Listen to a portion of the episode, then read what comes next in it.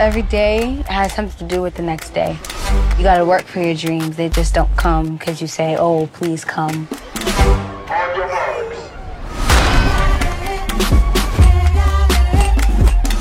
The Sheppards are a special case.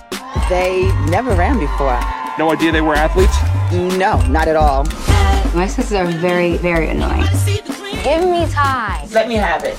But they also help me. They're just awesome. There's going to be a lot of coaches looking for them to come to their school.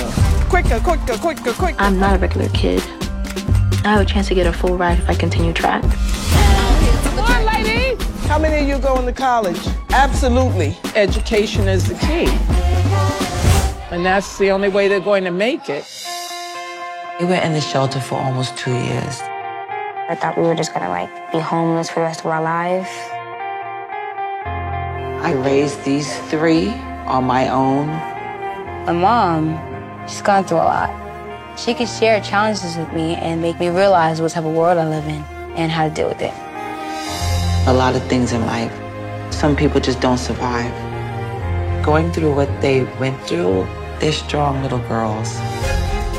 Running is what saves them. It keeps them off the streets, keeps them with a goal. Everybody needs a goal. You're not the only one raising these girls. In the future, I hope Rainn breaks five track records.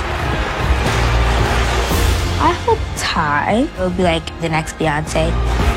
I want to be an artist and a track runner.